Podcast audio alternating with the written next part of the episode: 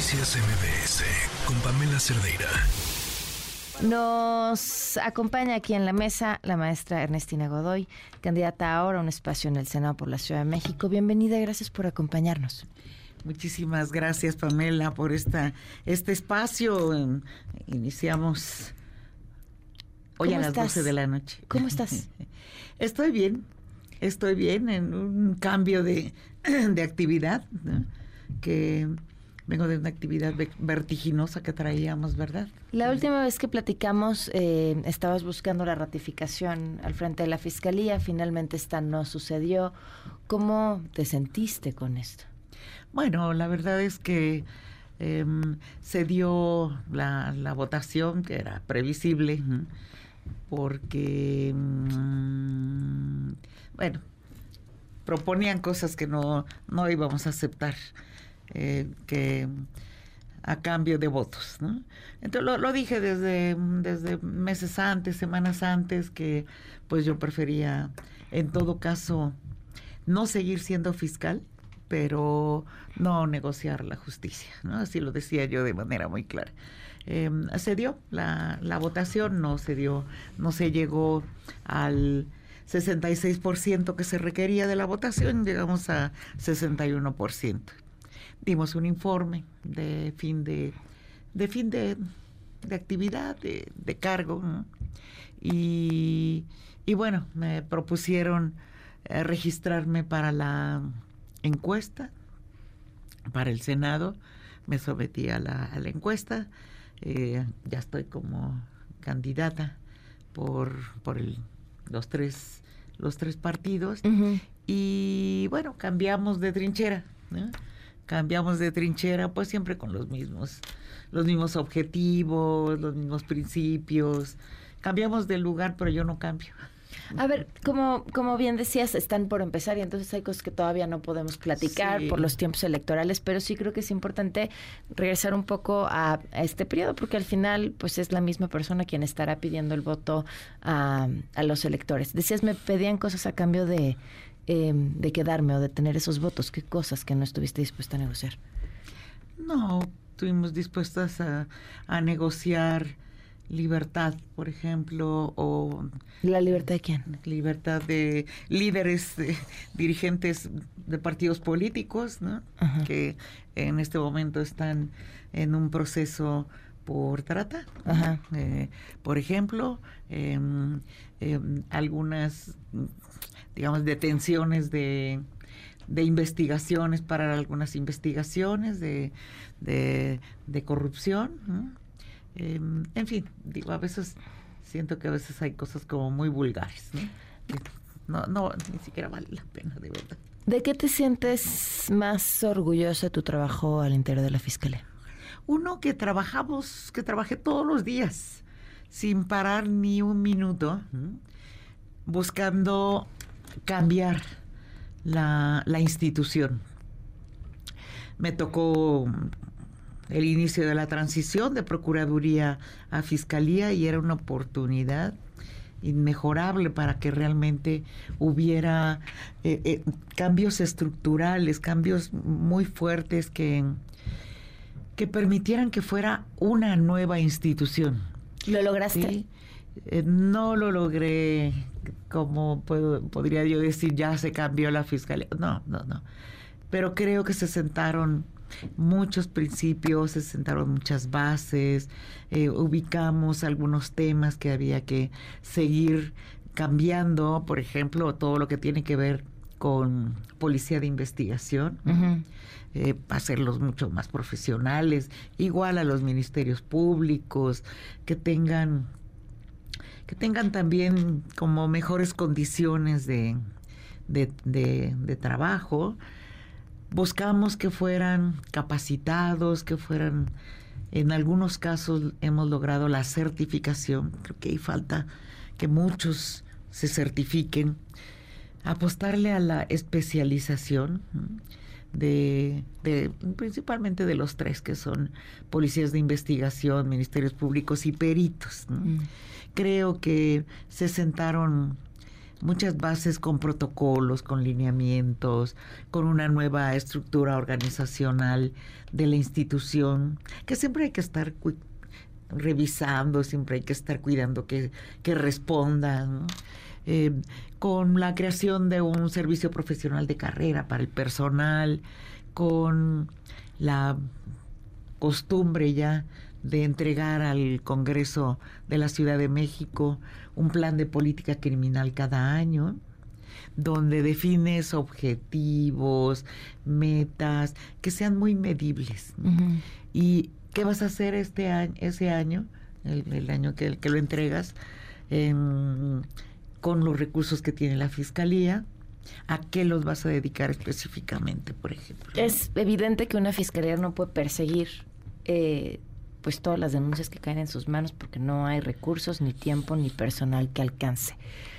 ¿Cuáles fueron las prioridades de tu administración? En este tema de la, del plan de política criminal, que creo que somos la única fiscalía, fuimos la única fiscalía que tenemos la obligación por constitución de la Ciudad de México, eh, definimos junto con tratando de alinearlo a la estrategia que se seguía o que se sigue desde el gobierno federal, el gobierno de la ciudad en materia de, seguridad, seguridad y paz, que es eh, el los cuatro principios que todo el mundo eh, creo que ya conocemos, que son una atención a las causas, más y mejor policía, em, eh, la utilización de la inteligencia policial y la coordinación, digamos los, los cuatro. Eh, avanzamos en esos, en, esos en esos cuatro. Pero ¿cómo estaban la atención a las causas en manos de la Fiscalía? Y no, esa es la estrategia ah. general. Em, en este plan de política criminal es donde definimos que como obligación, obviamente, todas las fiscalías tienen la obligación de atender todas las denuncias que llegan.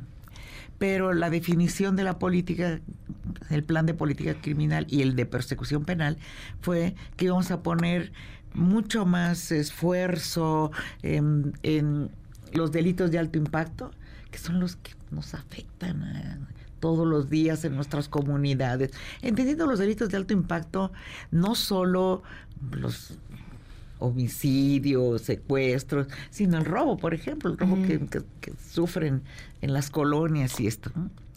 Y también una, una decisión de, este, de política criminal fue atender los delitos en contra de las mujeres.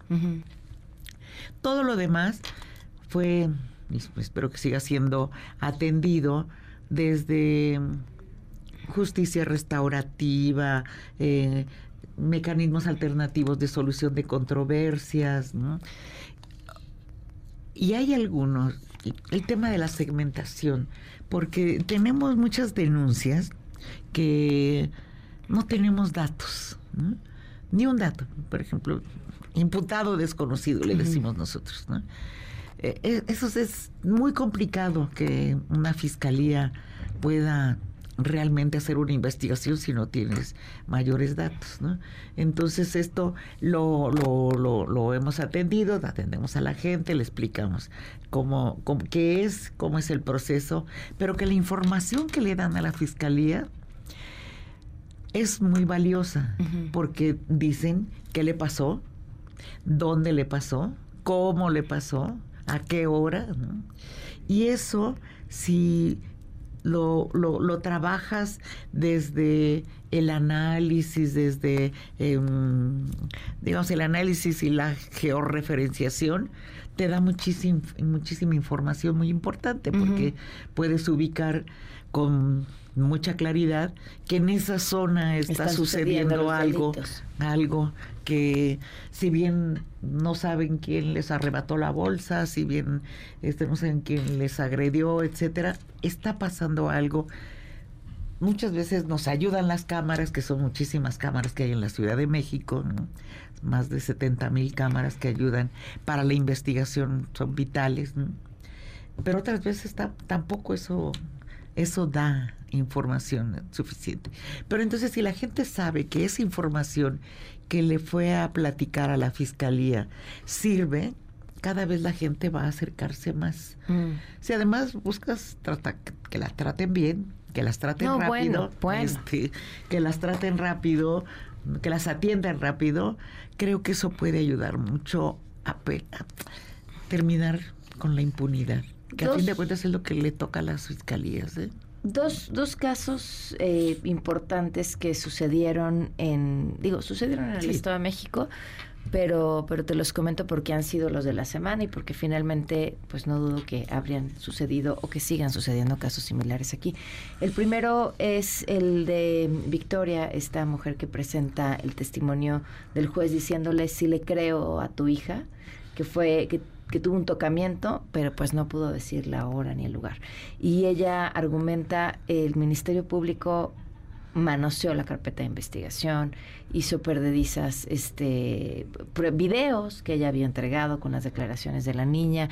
Eh, ¿qué, ¿qué, decir sobre este caso y luego también este otro caso que comentábamos ayer de Majo, ¿no? esta mujer que está haciendo un, live en, Facebook y empieza a ser golpeada por su pareja y es la gente que le está viendo que le ayuda? Sí. Hay un hay un gran reto en las en el poder judicial. También en las fiscalías porque muchas veces eh, se echan la culpa unos a otros em, el gran reto en las en la en el poder judicial es que a veces no, no es suficiente con aplicar de una manera estricta el derecho positivo se tiene que perseguir la justicia entonces pues sí digo, es lógico que una chiquita de cuatro años, pues es muy difícil que dé esto que, se estaba pidiendo. Entonces tiene que haber una digamos, una perspectiva, ¿no? Perspectiva de género, pues perspectiva de, niñez, claro. De, del interés superior de la niñez, que creo que eso faltó. Y que en el tema de, la, de los ministerios públicos, ¿no? Em, digo, no, no, no, conozco la carpeta como para decir efectivamente eh, se perdieron pruebas, etcétera. Pues, ellos afirman que entregaron todo lo que se tenía que, que entregar, ¿no? Em, que, que, igual también se tiene que trabajar con perspectiva de niñez. Existen, existen, digamos, instrumentos metodológicos que permiten que un niño, una niña puedan rendir su, su testimonio. Hay niños que no pueden decir con mucha precisión, pero hay instrumentos metodológicos, psicológicos, etcétera. Pero en la Fiscalía de la Ciudad de México está el, instrumento este que le llaman ahora antenas, ¿no? Que es que platican con, con un dibujo animado. Sí, sí. Este, este, este nuevo de antenas es. Hay una nueva versión de antenas, ok. Porque antes era el Bosti, le llamaban el Bosti. Ah, ok, ok. El Bosti. Eh, ahora es ese, y que creo que hay que seguir perfeccionando todo eso. Pero es que sí se tiene que. Se tiene que tomar en cuenta la justicia, y a veces eso. Para, para jueces e incluso para ministerios públicos es no, yo no me voy a arriesgar. Es lo que dice el, el circunstancia de tiempo, modo y lugar. No me las das, no te, no te vinculo. ¿Qué quieres en caso de llegar al Senado? ¿Qué, qué es lo que vas a perseguir? ¿Qué, ¿Qué te interesa? Bueno, toda mi vida yo he trabajado el tema de por la justicia, distintas, desde distintos ángulos, desde distintas este, aristas, em, el tema de mujeres, ¿no? Em, el tema de niños, de, de la niñez, creo que hay que trabajar muchísimo ahí, o sea, corrupción, anticorrupción, ¿no? Como que serían, creo que mis, mis, seguirían siendo mis temas, ¿no? Ahora desde el punto de vista de espero llegar. Pues platicamos más adelante entonces cuando podamos hablar con más claridad. Platicamos más adelante, Pamela, me da muchísimo gusto saludarte. Noticias MBS con Pamela Cerdeira.